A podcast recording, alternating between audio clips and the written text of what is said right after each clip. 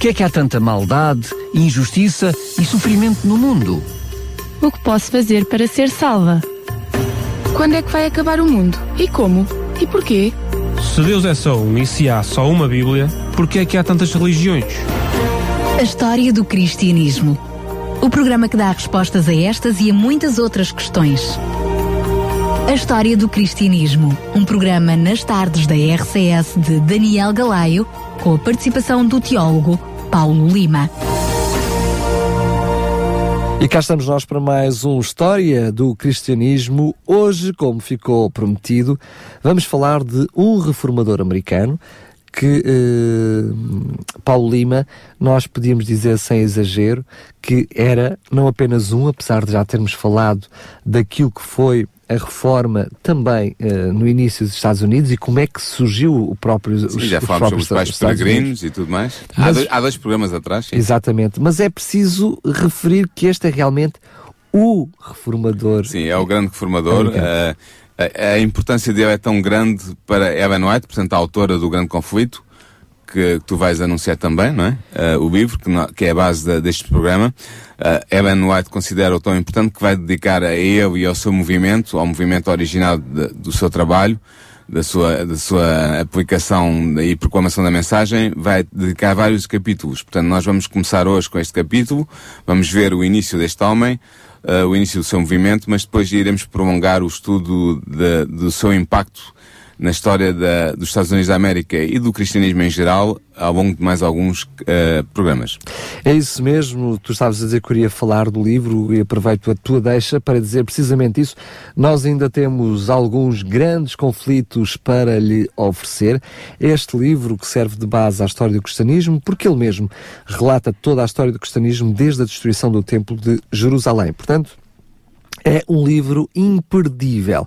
Um livro com mais de 100 milhões de livros uh, distribuídos em todo o mundo, mais do que best-seller. Uh, este livro com mais de 600 páginas, fantástico, que nós temos para lhe oferecer gratuitamente. Entre em contato connosco para o 219 10 63 10, 219 10 63 10. Teremos todo o prazer em lhe oferecer gratuitamente este livro. Ou então pode ir até ao site da RCS em radiorcs.pt e, e, preencher o formulário com o seu, a sua morada, o seu nome, o seu contacto para poder receber gratuitamente o livro comodamente em sua casa. Aproveite que está no site da RCS e ouça os outros programas anteriores que fizemos em podcast. Pode até fazer o download e até subscrever para receber automaticamente assim que o programa fica disponível. Agora sim, vamos nos centrar no programa de hoje e um, faz todo o sentido falar em, em Guilherme Miller, exatamente por causa do programa que fizemos uh, a semana passada. Já antecipaste, já antecipaste o nome, realmente Deus escolheu um homem íntegro e honesto para liderar um movimento de reforma e reavivamento nos Estados Unidos e para proclamar a iminente vinda de Cristo. E o seu nome era, como tu disseste muito bem, William Miller, ou Guilherme Miller em português. Uh, ele era uh, oriundo de uma família rural da fronteira dos Estados Unidos, portanto, da fronteira uh, oeste dos Estados Unidos. Era uma pessoa, era um, um, jovem dotado de forte inteligência, com muita sede de conhecimento. Ele teve uma educação rudimentar, mas era um autodidata, estudava por si mesmo, desde muito jovem, com livros emprestados, porque a sua família era pobre, não tinha meios de adquirir livros, mas ele tinha conhecimentos na comunidade onde vivia e as pessoas com mais livros e mais formadas viram a uh, promessa, uh, viram que ele era um jovem promissor, de maneira que lhe emprestavam livros e ele acabou por fazer amplas leituras desde a sua infância, da sua infância até ao, final da sua adolescência, leu muito, muito, muito. Deixa-me só fazer aqui um parênteses, Sim. porque uh, William Miller, se quisermos Guilherme Miller, tem, tem uma peculiaridade diferente de todos os outros reformadores e todos os outros uh, que falámos no, nos programas anteriores, Sim. desde os valdenses, é que vemos claramente que eles partiam do clero, de uma estrutura eclesiástica, e era a partir de dentro, quando começavam a estudar a Bíblia, que eh, queriam reformar a Igreja, mudando aquilo que achavam que não estava em conformidade com a palavra de Deus. Sim, mas William Miller era leigo. Era um leigo. É isto que, que, mostra uma destrinça. Era não alguém que era padre ou, ou, ou pastor, ou sacerdote. É um leigo que acaba por ter um papel importante. Sim, é verdade. Ele vai ter um, um papel fundamental na, na, criação um movimento de reforma e reavivamento nos Estados Unidos. A verdade é que ele progrediu uh, a sua vida de jovem adolescente até que a partir de 1803 ele adere a, a, a, às ideias do daísmo. O que é que é isto do daísmo?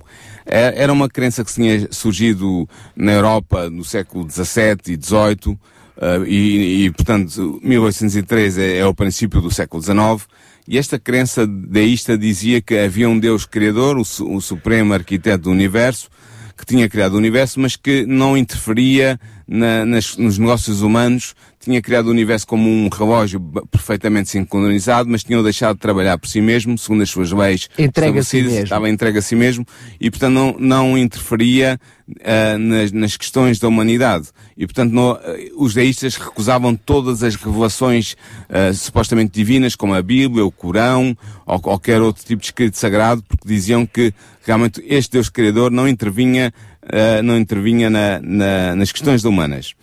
E, portanto, uh, pela influência de alguns vizinhos mais velhos do que ele, Guilherme Miller tornou-se deísta. Ele lê nessa altura Voltaire, lê David Hume, um autor deísta inglês do século XVIII muito, muito importante, lê Dave, uh, Thomas Paine, um autor deísta do século, finais do século XVIII americano, uh, e ele fica imerso nestas ideias deístas e abandona o cristianismo. Uma outra razão que ele tinha para ser daísta era o que ele dizia na altura serem as contradições da Bíblia. Ele achava que a Bíblia tinha muitas contradições entre si, internamente falando, uh, e isso tinha levado a, a, a descrer da Bíblia como sendo uma revelação de um Deus Criador que se uh, uh, expunha ao olhar da, da sua criatura, do homem. Portanto, ele vai abandonar a Bíblia como revelação divina. Vai achar que a Bíblia é um livro humano, uh, desenhado para enganar, até ele vai mesmo acreditar que era desenhado para enganar, para submeter os mais crédulos ao poder do, da casta sacerdotal do país, fosse o qual fosse. E, e durante 12 anos, desde 1803, uh, e desde essa data, durante 12 anos, ele vai permanecer com esta crença deísta de que é um Deus criador que existe, é certo, mas que não intervém nos assuntos humanos e que não se revela uh, em nenhuma das religiões que, que existiam então uh, na altura no mundo. Só que ele vai se tornar, eu, eu era uma pessoa com muito talento, com muita energia, e ele vai tornar-se capitão do exército americano na guerra de 1812 contra o Reino Unido. E esta guerra foi um ponto de viragem na vida de Miller. Porquê? Porque nesta altura eu já estava com algumas dúvidas sobre a coerência do daísmo, da, da sua crença daísta. Nomeadamente, uh, no, ele tinha percebido que as ideias daístas implicavam que o, não havia futuro humano para a humanidade, não havia futuro para a humanidade, ou seja, que não havia vida após a morte, que o destino do ser humano era a aniquilação. E ele não podia, ele não conseguia aceitar esta ideia.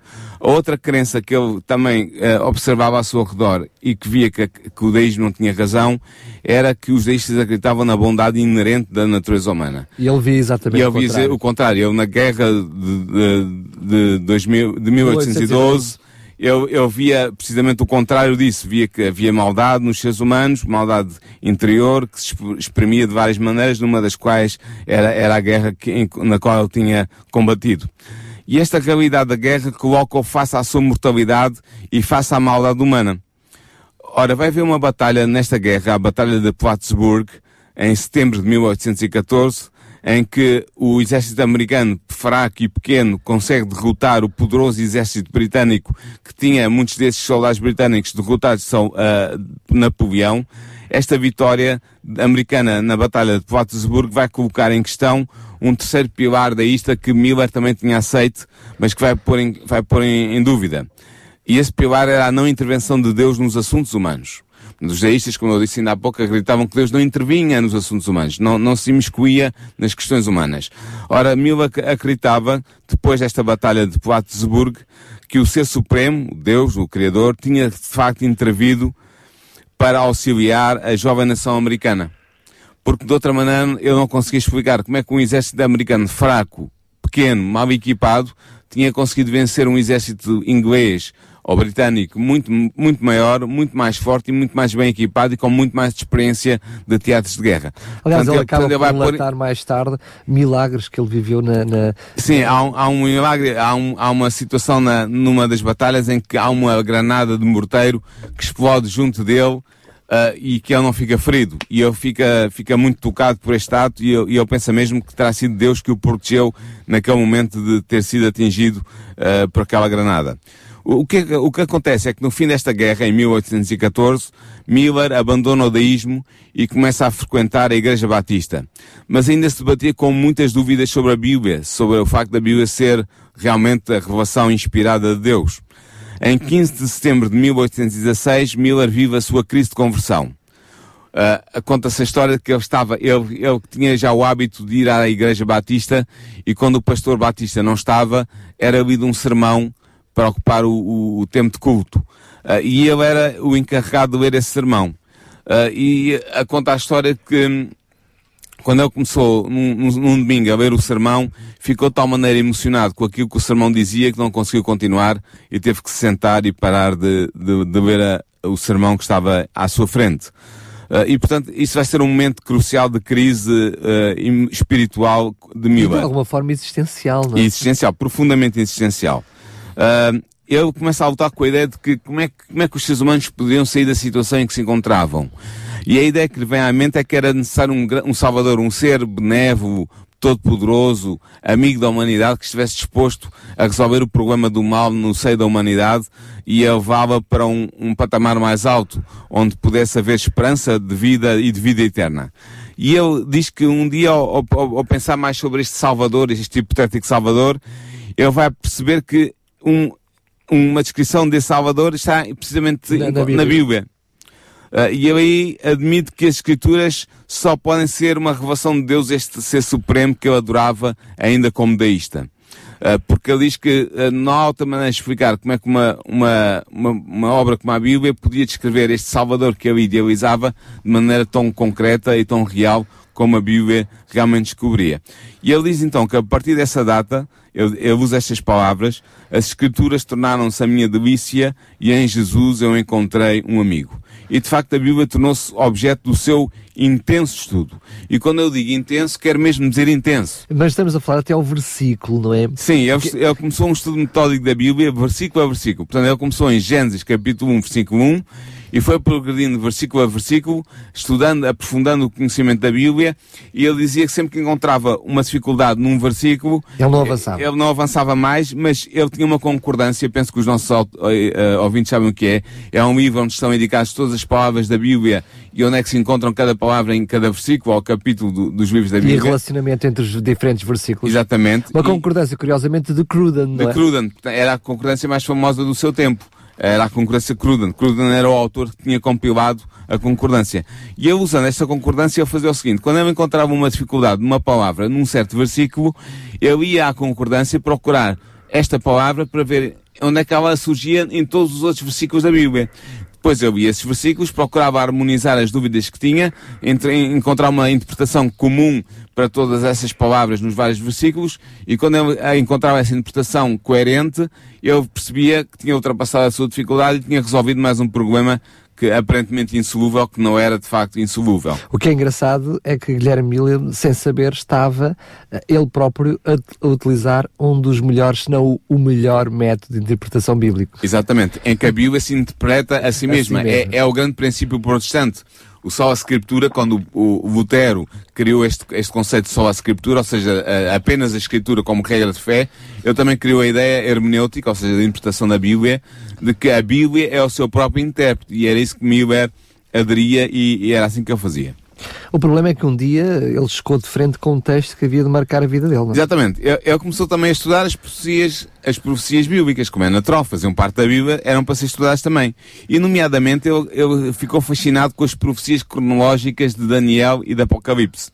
E foi assim que Miller chegou à conclusão, em 1818, que Cristo voltaria à Terra por volta, por volta de 1843. Era a data que inicialmente foi proposta por ele, depois vai ser revista para 1844, mas inicialmente eu, eu acreditava que Cristo voltaria à Terra por volta de 1843.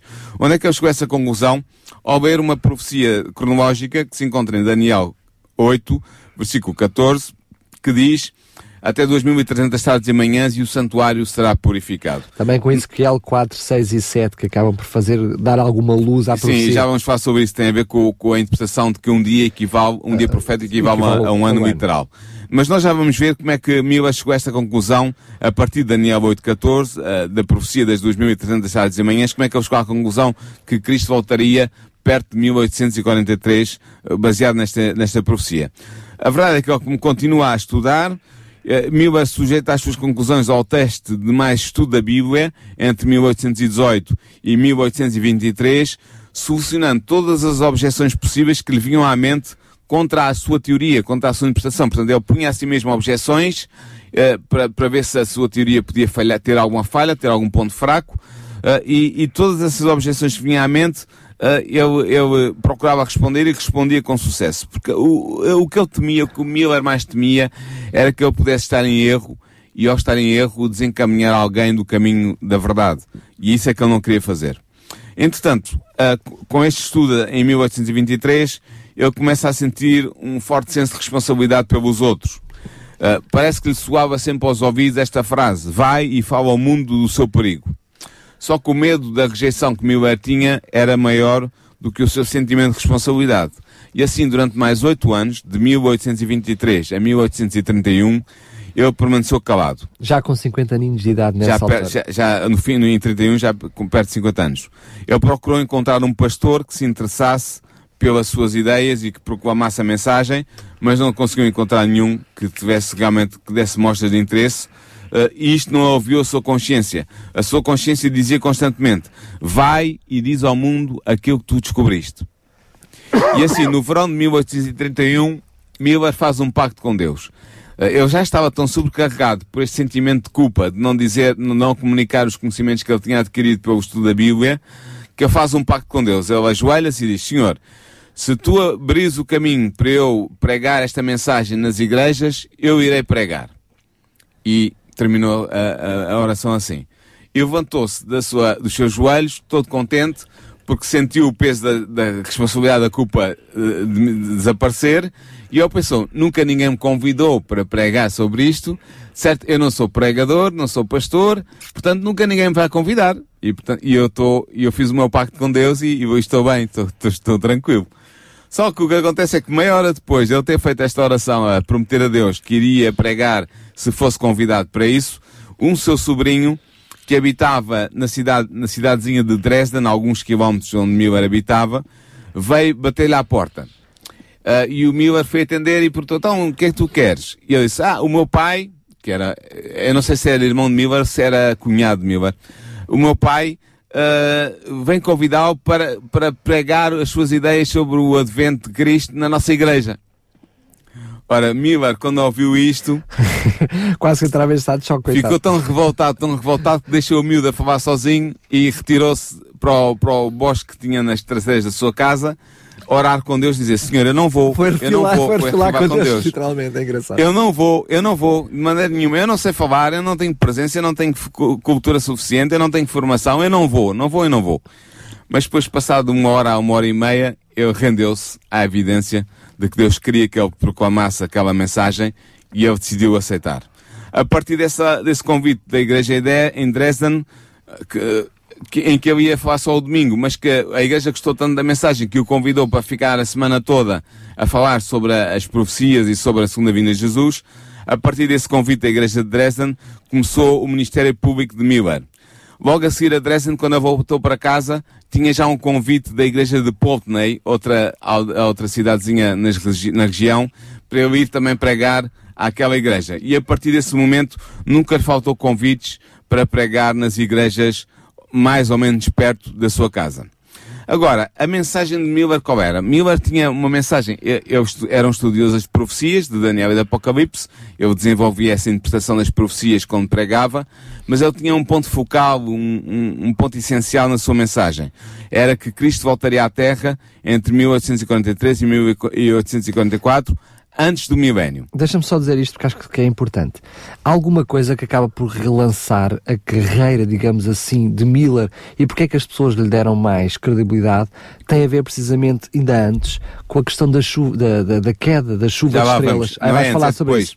Sim, é um Sim, não, estavas a falar já de 1800 e e... Não, eu estou a dizer que Cristo, ele anunciava que Cristo voltaria à Terra entre 1843 ou Sim, 1844. mas como isto aconteceu antes, por isso é que Sim, eu pensei sim. que já não irias falar sobre isso. Não, ainda vou. Só que eu dizia que Cristo vinha antes do milénio. O que era isto? Eh, Na altura de, de, de Miller, eh, no princípio, na primeira metade do século XIX, nos Estados Unidos e não só, havia a ideia entre os cristãos e entre os pastores e os teólogos de que antes que Cristo voltasse haveria um milénio de paz, instauração na Terra de um milénio de paz, de um, um milénio de prosperidade humana, de conversão das pessoas e que só no fim desses mil anos de paz e de, e de conversão e de prosperidade é que Cristo viria à Terra. Ora, Miller ensinava exatamente o contrário. Dizia que a volta de Cristo não era depois do milénio, não era pós-milenial, mas era pré-milenial, ou seja, era antes do milénio. Cristo vinha antes do milénio. Depois da vinda de Jesus haveria uh, um período qualquer na história de mil anos. é? Exatamente, mas o, o que- se acreditava na altura, os É teólogos, os exatamente o pastores, os crentes, acreditavam era que esse período de mil anos não era depois da vinda de Jesus, mas, Mas que era antes. antes da vinda de Jesus. E Miller estava em, em confronto total, em oposição total a essa doutrina. Na verdade, Miller ah, não aceitava esta doutrina porque ele via que ela não tinha apoio bíblico. Não tinha apoio bíblico para, para se concluir tal coisa. Na verdade, Miller chegou à conclusão que os eventos que eram geralmente esperados ocorrerem antes da vinda de Cristo, como o reino universal de paz, a instauração do reino de Deus sobre a terra, a conversão da humanidade, ah, eram na verdade subsequentes à segunda vinda. E não eram antes de- consequência até da Era uma vinda consequência da segunda vinda. Esse, o reino universal de paz, a instalação do reino a- de Deus sobre a terra, eram posteriores à segunda vinda de Jesus. E por isso ele op- opunha-se frontalmente à doutrina do milénio. Agora, a profecia base de, que em que Miller assentava a sua crença na breve vinda de Jesus, como eu já disse há pouco, era a profecia de Daniel 8.14, que diz até 2300 tardes e manhãs e o, santuário será purificado. Ora bem, estas tardes e manhãs o que eram? Miller sabia que, por causa da- do, da- do relato na- no capítulo da criação da Terra, o primeiro e o segundo capítulo de Gênesis, em que o, está dito que e foi o primeiro a tarde e a primeira manhã do dia primeiro e depois foi a primeira a tarde e a manhã do dia segundo e assim sucessivamente. Portanto, Miller sabia que tardes e manhãs significavam uma Um- tarde e uma manhã era um, dia. Um dia. Portanto, estas 2.300 tardes e manhãs representavam 2.300 dias. Mas eram dias proféticos. E, e ah, Miller sabia pelo estudo da Bíblia que tanto em Números 14, versículo 34, como em Ezequiel 4, 6, que tu já referiste há bocado, está bem claro que em profecia um dia profético equivale a um um ano. literal. E portanto ele concluiu que os 2.300 dias, ou tardes e manhãs, eram 2.300 anos. Desde o tempo de Daniel Algures, que ele, ainda, depois vai investigar isso, desde o tempo de Daniel até ah, passando estes 2.300 anos, ou que seja, chegava até à dispensação cristã, até, até à altura ah, posterior da vinda de Jesus, da primeira vinda de Jesus e, e da instauração da igreja sobre a terra ah, e, e longamente depois disso. Ora, sendo assim, este santuário que seria purificado depois das, mil, das 2.300 tardes e manhãs, não podia ser o templo judeu, o, o, o santuário de Jerusalém, porque esse tinha desaparecido no ano 70 da nossa era, como já falámos aqui no, no primeiro, no segundo, no segundo programa, programa. deste, deste série de programas. Portanto, o, o templo, o santuário que, que Daniel 8.14 falava não era o templo judeu. Então era o quê? Miller acreditava, como os seus contemporâneos, que o santuário era a terra e que a terra seria purificada pelo fogo a quando da segunda vinda de Jesus, porque eh, Paulo descreve a segunda vinda de Jesus como um fogo devorador que vem, vem purificar a terra. Então eu Que acreditava. pedra sobre pedra. Exatamente. Eu, será- eu acreditava que a purificação do santuário era a purificação da terra pelo fogo a quando da segunda vinda de Jesus. Portanto, eu pensava assim, se eu puder descobrir qual é o ponto inicial da profecia dos 2300 anos, Sei qual é a parte final. posso descobrir a data final. Claro. E se eu descobrir a data final, vou descobrir a data da segunda vinda de Jesus à Terra. Era assim que ele raciocinava. Só que o que acontece é que Daniel 8, todo o capítulo de Daniel 8, a profecia de Daniel 8, não dá qualquer ponto de partida para as 2.300 tardes e manhãs que estão referidas em Daniel 8, 14. Não há nenhum ponto de partida. E este ponto de partida tinha que ser encontrado noutro sítio. E outro sítio qual era? Era precisamente o capítulo 9 de Daniel que vem a seguir. Porquê? Porque no capítulo 8 de Daniel não há nenhum fio que guiasse ao ponto de partida dos 2300 dias. Mas o anjo Gabriel, que tinha recebido a ordem de fazer com que Daniel compreendesse a visão, deu-lhe apenas uma explicação parcial no capítulo 8. Ah, quando ah, a, a, a, a, dificuldade de receber esta visão no capítulo 8 para Daniel foi tão grande que ele não pôde suportar mais e ele desmaiou. E o anjo Gabriel deixou-o por algum tempo. Uh, e Daniel diz que espantei-me acerca da visão e não havia quem a entendesse. A visão de, do capítulo 8 de Daniel. Claro. Contudo, Deus ordenou ao seu mensageiro celeste, a, Gabriel, que desse a entender a visão a Daniel e para isso é que o, o anjo Gabriel vem no capítulo 9 de Daniel, portanto no capítulo a seguir, uh, uh, revelar-se novamente a, a, Daniel. Até porque o próprio, o próprio Daniel assumiu perante Deus que não compreendia aquilo Exatamente. que estava a ser dito. E por isso o anjo, o anjo Gabriel voltou junto de Daniel dizendo o seguinte, agora saí para fazer-te entender o sentido. Toma, pois, bem sentido na palavra e entenda a visão. E havia realmente na visão do capítulo 8 um ponto importante que tinha sido deixado sem explicação. Qual era esse? Era aquele que se referia ao tempo, ou seja, ao período dos 2.300 dias, das 2.300 tardes e manhãs. Esse era o ponto da, da visão de Daniel 8, que não tinha ficado claro para a mente de Daniel. Sim. Não tinha sido explicado completamente pelo anjo Gabriel. Então, o anjo, no capítulo 9 de Daniel, vai retomar a explicação e ocupa-se principalmente do assunto do tempo. Então ele vai dar uma, o anjo Gabriel vai dar a Daniel uma profecia, que eu vou ler rapidamente, que é a profecia, chamada profecia das 70 semanas. Nós já falámos aqui num programa anterior, não me recordo agora qual foi o programa, mas já falámos num programa anterior sobre esta profecia. E o anjo diz o seguinte, a, a Daniel, 70 semanas estão determinadas sobre o teu povo e sobre a tua santa cidade. Sabe e entende, desde a saída da ordem para restaurar e edificar Jerusalém, até ao Messias, o príncipe, sete semanas e sessenta e duas semanas. As ruas e as tranqueiras se verificarão, mas em tempos angustiosos. E depois das sessenta e duas semanas será tirado o Messias e não será mais. E ele firmará um concerto com muitos por uma semana, e na metade da semana fará cessar o sacrifício e a oferta de manjares. Isto está em Daniel 9, versículos 24 a 27. Portanto, o anjo Gabriel tinha sido enviado a Daniel com o objetivo expresso de explicar aquilo que Daniel não tinha compreendido na visão do capítulo 8, ou seja, explicar-lhe qual era o sentido da declaração relativa ao tempo. Até 2.300 tardes e manhãs e o santuário será purificado. Depois de mandar Daniel tomar bem sentido na palavra e entender a visão, a primeira declaração do anjo é: 70 semanas estão determinadas sobre o teu povo e sobre a tua santa cidade. É assim que ele começa a profecia de Daniel 9. Esta palavra aqui traduzida por determinadas em hebraico significa literalmente cortadas. Ora, estas 70 semanas, profeticamente, são 490 anos. E o anjo diz que elas estavam separadas ou cortadas, referindo-se especialmente aos judeus. Mas separadas de quê? Oh, Estas, este, porquê? Oh, o que é que separava? Não é? Sim, e, e de, de, que período de tempo? Eram 490 anos separados de quê?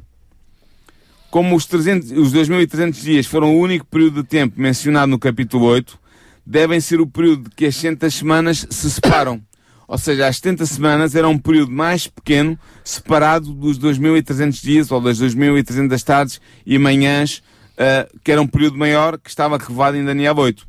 Portanto, o que é que significa? Significa que o período das 490, dos 490 anos, ou seja, das 70 semanas proféticas, e o período dos 2.300 anos, ou seja, dos 2.300 tardes e manhãs, começavam no mesmo momento. Ora, o anjo disse que as 70 semanas iniciavam-se com a saída da ordem para restaurar e edificar Jerusalém. Se fosse possível encontrar a data desta ordem de restauração de Jerusalém, estaria estabelecido o ponto de partida para o período também dos 2.300 dias proféticos, ou seja, dos 2.300 anos. Há outra equação a ter em conta, que é, desde o início das 70 semanas até à crucificação de Jesus, teriam que passar sete semanas. É, sete, não, nas últimas sete semanas, dar-se-ia o batismo de Jesus, a sua crucificação e o, e o fim da pregação aos judeus e o começo da pregação aos gentios, exatamente na última semana. O que significa que claramente um, ele para achar o, o, início das 70 semanas, ela tinha que coincidir também com O início as- das, das 2000, o- não, para iniciar o início das 2300 estados e manhãs, tinha que coincidir com o início das 70 semanas. Exatamente. Exatamente, é isso Não, mesmo. e as 70 semanas, por consequência, tinha que coincidir até às, se- às 63 semanas com a crucificação de. Às 69 às- semanas, às 69 semanas, com a crucificação de Jesus. Exatamente. Ora, no versículo 12 a 26 do capítulo 7 destas, nós encontramos este decreto de, restauração de, de Jerusalém. Foi, proclam- foi proclamado por Artaxerxes, rei da Pérsia, no ano 457 a.C. Portanto, tomando o ano 457 a.C. como o ano em que se completou o decreto e a data da ordem para a restauração de Israel e de Jerusalém, vê-se que se cumpriram todas as especificações da profecia relativas às 70 semanas. Desde a ordem para restaurar e purificar Jerusalém até ao Messias o Príncipe, 7 semanas e 62 semanas, isto é, 69 semanas ou 483 anos. O decreto de Artaxerxes entrou em vigor no outono de 457 a.C. e a partir desta data, se contarmos 483 anos, nós chegamos ao outono do ano 27 da nossa era, que foi o ano em que Jesus foi ungido pelo Espírito Santo depois do seu batismo às mãos de João Batista. Portanto, no outono do ano 27 da nossa era, Cristo foi batizado por João e recebeu a unção do Espírito Santo, tornando-se assim o Messias eh, de Israel. Depois é dito na profecia das 60 semanas que este Messias firmaria um concerto com muitos por uma semana. A semana aqui é a última das 70 semanas, ou seja, são os últimos sete anos do período concedido especialmente aos judeus. Ou seja, estendia-se do ano 27 da nossa era até o ano 34 da nossa era. Durante este, este período de sete anos, Cristo, no- na primeira metade, nos três anos e meio do seu ministério, dirigiu pessoalmente o convite aos judeus para aceitarem-no como Messias, e nos últimos três anos e meio, depois da ascensão de Cristo, a Igreja Judaica de Jerusalém cristã ah, proclamava especificamente para os judeus o messianato de Jesus que tinha morrido e ressuscitado no ano 31. Ah, e, portanto, este convite do Evangelho foi especialmente dirigido aos judeus até o ano 34 da nossa era. Também é dito que na, metade, na profecia, na metade da semana fará cessar o sacrifício e a oferta de manjares. Ou seja, no ano 31 da nossa era, o Messias seria crucificado e foi isso que aconteceu historicamente. Portanto, as 70 semanas ou os 490 anos eram especialmente, eram um tempo especialmente conferido aos judeus para a salvação de Israel e para a aceitação do Messias por parte de Israel e terminaram no ano 34 da nossa era. Portanto, até aqui cumpriram-se de maneira surpreendente as especificações das- da profecia das 70 semanas e fixa-se o início das 70 semanas inquestionavelmente no ano 457 a.C.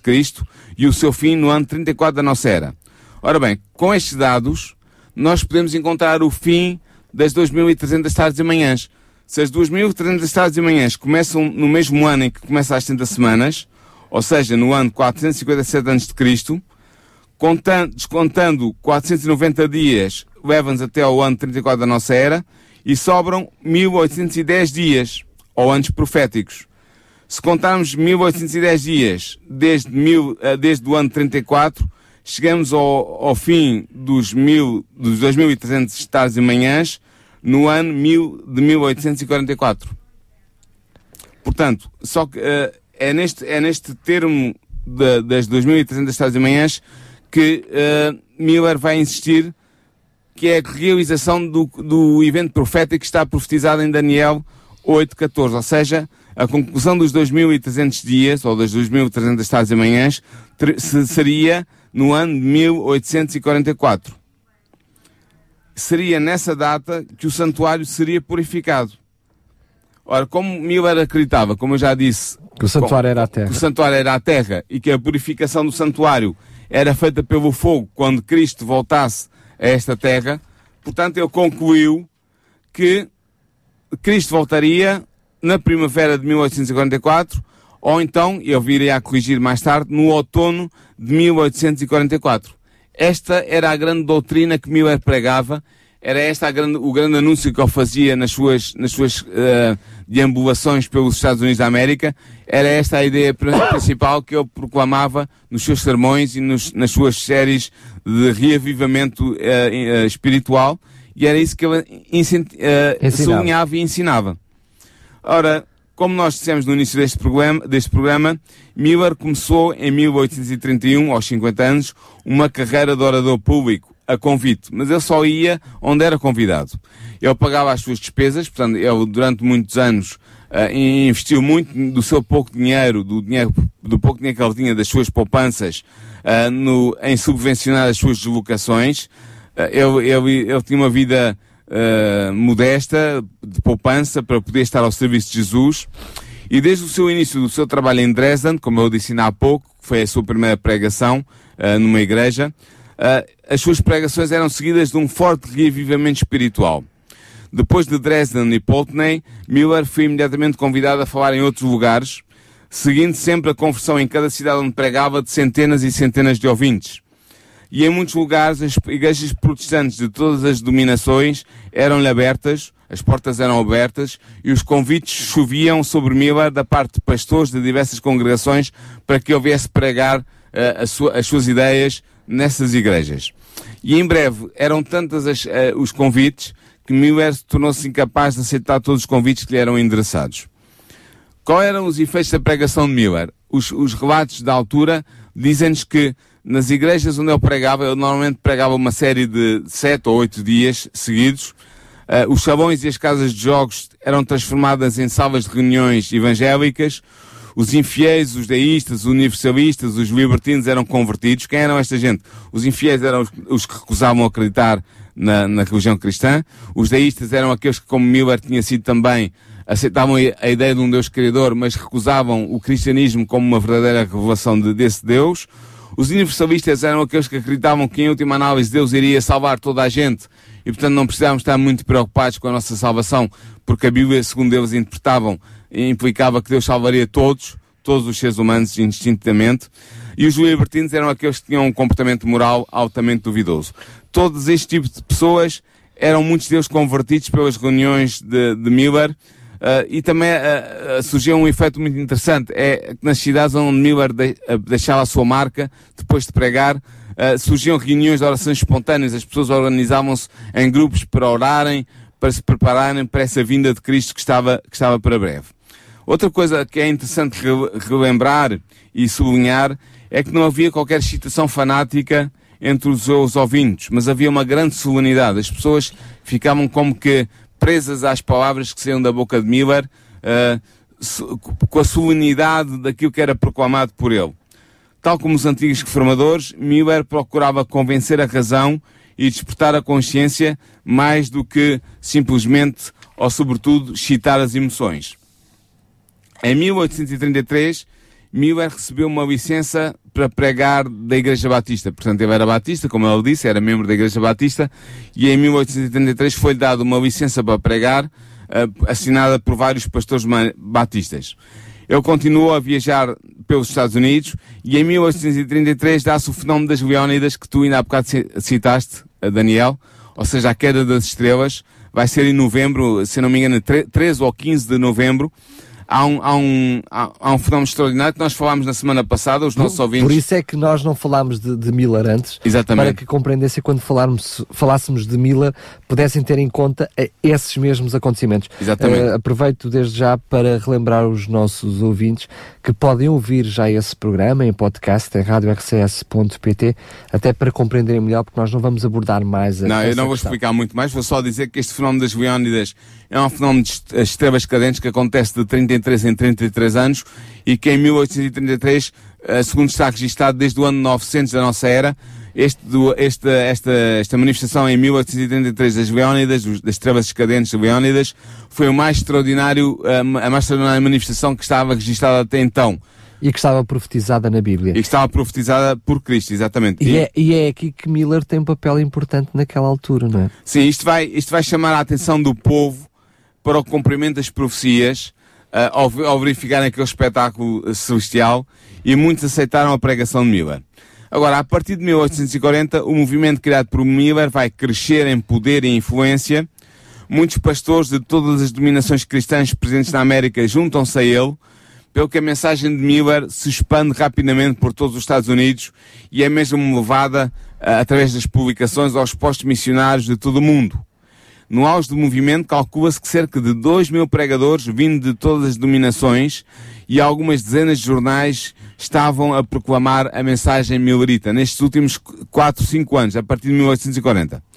Com a expansão da mensagem millerita, por todos os meios ao dispor da época, nomeadamente a imprensa, que era, era a internet daqueles tempos. Nós hoje temos a rádio, temos a televisão, temos a internet. Na altura não havia nada disso. O que havia era a imprensa, os jornais, e era o grande poder de comunicação na altura, e foi usado abundantemente pelos mileritas. Mas, uh, este, este, esta expansão da mensagem uh, levantou amarga oposição. Deixa-me só dizer-te que, só para referir aquilo que, sublinhar aquilo que estás a dizer, do, do, da importância da imprensa, porque é precisamente a imprensa que vai dar alguma visibilidade eh, propriamente a Miller. Bastante, bastante eh, mesmo. Quando, um, sobretudo, alguns amigos de Miller começam a publicar algumas. Uh, de, alguns jornais. De, de, alguns periódicos, Sim. precisamente aquilo que era uh, uh, a resolução de algumas profecias. E curiosamente, aquela crise do Império Otomano, que ele predisse a seguir à queda das Leónidas, que nós Sim. também já falámos no programa passado, quando vem a acontecer, é verdade que em 1840 acaba por não, não ser a, a queda do, do Império, mas é, mas é, uma crise muito grande. E é a submissão do Império às potências ocidentais cristãs? É precisamente porque já estava escrito e já tinha saído essa informação no, nos, no, nos, nos, jornais, que vai dar muita credibilidade sim, é verdade, a, a, a Guilherme Miller. É isso mesmo. Mas também havia oposição. O clero que não estava que não estava disposto a aderir à mensagem de Miller opôs ferozmente a Miller e aos seus colaboradores. Nada que a gente não, já não esteja habituado. Exatamente, já aconteceu com os outros reformadores. Não podendo manter as suas posições pelo apoio das escrituras, estes pastores antimileritas recorriam à opinião de homens, apontavam o comentador X, o comentador claro. B, uh, sobretudo esta questão de Miller ir contra a ideia feita do tempo de que o milénio era antes da vinda de Jesus e, e todos estes pastores aguardavam esse milénio com muita antecipação. Uh, isto ia, era, era frontalmente contrário às suas crenças, à crença da maioria das igrejas na altura. Hoje é diferente. Hoje esta doutrina do milénio foi abandonada pela grande maioria das, das, das doutrinas cristãs e das igrejas cristãs. Uh, este milénio de, de paz antes da vinda de Jesus. Mas isto é, era, era um ponto de, de, de disputa muito grande e muitos oponentes de Miller, sem outros argumentos, recorriam também ao ridículo e ao gozo. Os milleritas foram acusados de fanatismo e mesmo de loucura. Embora Miller e os seus associados atraíssem multidões de ouvintes inteligentes e atentos, o nome de Miller era mencionado na imprensa religiosa do tempo apenas de mistura com acusações e com ridículo. Miller era considerado um fanático, um mentiroso e mesmo um louco. No entanto, apesar da feroz oposição, o interesse na mensagem do Advento continua a crescer. Calcula-se que cerca à volta de 100 mil pessoas aderiram à mensagem millerita numa população americana total que andava a rondar os poucos milhões de habitantes. O crescimento do movimento millerita foi de tal ordem que as igrejas começaram a tomar medidas disciplinares contra aqueles que aceitavam a mensagem de Miller. Ou seja, uh, aqueles que eram mileritas e que procuravam expandir eh, o conhecimento do, do breve, da breve vinda de Jesus entre os seus uh, uh, correligionários, portanto, os membros das mesmas igrejas, fossem batistas, metodistas, episcopais, fossem o que fossem, essas pessoas que estavam a tentar difundir as ideias de Miller dentro das suas igrejas, foram, muitas delas, postas fora das igrejas, foram sancionadas e foram mesmo excomungadas, foram expulsas das suas igrejas. A, a, a, a, pergunta que se podemos pôr agora é por que razão a pregação da doutrina da segunda vinda de Cristo foi tão mal recebida pelas igrejas cristãs na América? E a resposta que Ellen White dá já no fim deste capítulo que estamos a abordar hoje, ela diz é porque elas não estavam preparadas para receber o seu Senhor. Elas estavam separadas de Deus, elas queriam viver em conformidade com o mundo, tinham ideias de esplendor e de glória do tal milénio que haveria de vir, que eram contrárias à palavra de Deus, que não tinham fundamento bíblico, mas às quais elas se agarravam, e portanto elas não estavam preparadas para receber o seu Senhor em glória e majestade, e por isso se, opuseram, se opuseram tão ferozmente uh, às ideias de Miller e à pregação de Miller e dos seus associados. Dado que os argumentos sobre os períodos proféticos de Daniel 8.14 e outros eram incontestáveis, o clero que se opunha a Miller procurou desencorajar a investigação do assunto, declarando que as profecias de Daniel e do Apocalipse estavam seladas e por isso eram incompreensíveis. Mas Miller fazia notar, e os seus colaboradores também, que Cristo tinha dirigido os seus discípulos para as palavras do profeta Daniel acerca dos eventos que deveriam ocorrer no seu tempo, dizendo, em Mateus 24:15, e falando a propósito da profecia de Daniel, da destruição de, de Jerusalém, quem lê, entenda.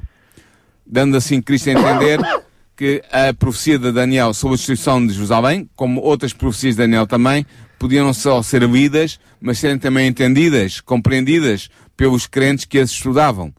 A, afirmação de que o Apocalipse é incompreensível também era refutada pelo próprio título da obra eh, do Apocalipse.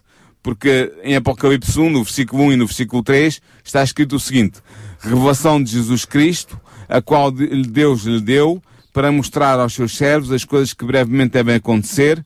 Bem-aventurados aquele que lê e os que ouvem as palavras desta profecia e guardam as coisas que nelas estão escritas, porque o tempo está próximo. Portanto, uh, Cristo diz, uh, João diz em nome de Cristo que é bem-aventurado aquele que lê uh, e, que, e, que, e que Deus deu a revelação do Apocalipse aos seus servos para que eles pudessem conhecer as coisas que iriam acontecer no futuro. Portanto, é evidente que o próprio Apocalipse mostra que essa obra escatológica e profética uh, era compreensível, podia ser compreendida se fosse estudada profundamente como Miller e os seus associados uh, tinham feito e, e, podia ser proclamada a sua mensagem com, com racionalidade e com certeza, tal como Miller estava a fazer. E assim, apelando para as profecias, Miller e os seus associados continuaram a pregar o iminente regresso de Cristo, até que chegou o, o outono de 1844, data inicialmente avançada por Miller, como o período em que Cristo voltaria. E agora os nossos ouvintes estão a perguntar, então e como é que terminou o movimento Millerita? Bem, Sempre nós vamos ver isso prática, nos próximos prática, programas.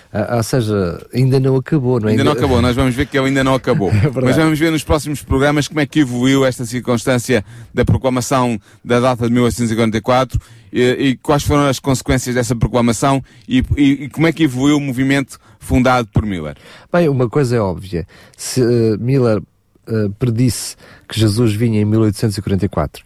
Hoje, pelo menos, podemos constatar que estamos, não, aqui. que estamos aqui, que não veio. Portanto, alguma coisa certamente aconteceu. Muito bem, vamos Mas então. Deixa-me só dizer, Força. no próximo programa vamos ver exatamente onde é que estava a origem do erro e porque é que Deus prometeu este erro e qual foi o sentido deste erro e qual foram as consequências positivas que Deus tirou desse erro. E se realmente esta data sempre significava alguma coisa ou não. Exatamente. Muito bem, quanto a si que está desse lado, por já, quero agradecer a preferência por estar a escutar um, a RCS, estar a escutar a história do cristianismo. Relembramos que hum, temos um livro fantástico para lhe oferecer que fala sobre todos estes assuntos que é o livro O Grande Conflito, que tenho o prazer de lhe oferecer gratuitamente.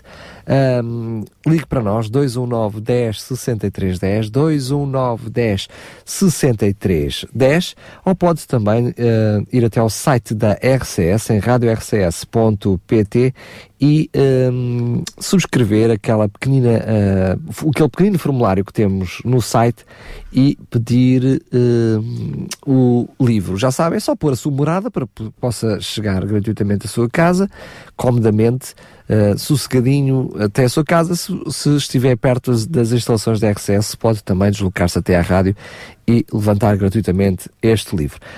Lembrar também que todos os outros programas tanto este como todos os outros estão disponíveis em podcast em radiorcs.pt e convém até não perder pitada uh, desde o primeiro programa até hoje, que já lá vão 20 programas. Exatamente. 20 programas. Já fizemos 20 programas. Já, já saímos da adolescência, não é? Sim, é verdade. Grande Paulo, mais uma vez, muito obrigado Nada, por estares um connosco, prazer. obrigado por todos estes ensinamentos e até um próximo programa. Até para a semana, então. Porquê é que há tanta maldade, injustiça e sofrimento no mundo? O que posso fazer para ser salva? Quando é que vai acabar o mundo? E como? E porquê? Se Deus é só um e se há só uma Bíblia, porquê é que há tantas religiões? A história do cristianismo. O programa que dá respostas a estas e a muitas outras questões. A história do cristianismo. Um programa nas tardes da RCS de Daniel Galaio, com a participação do teólogo Paulo Lima.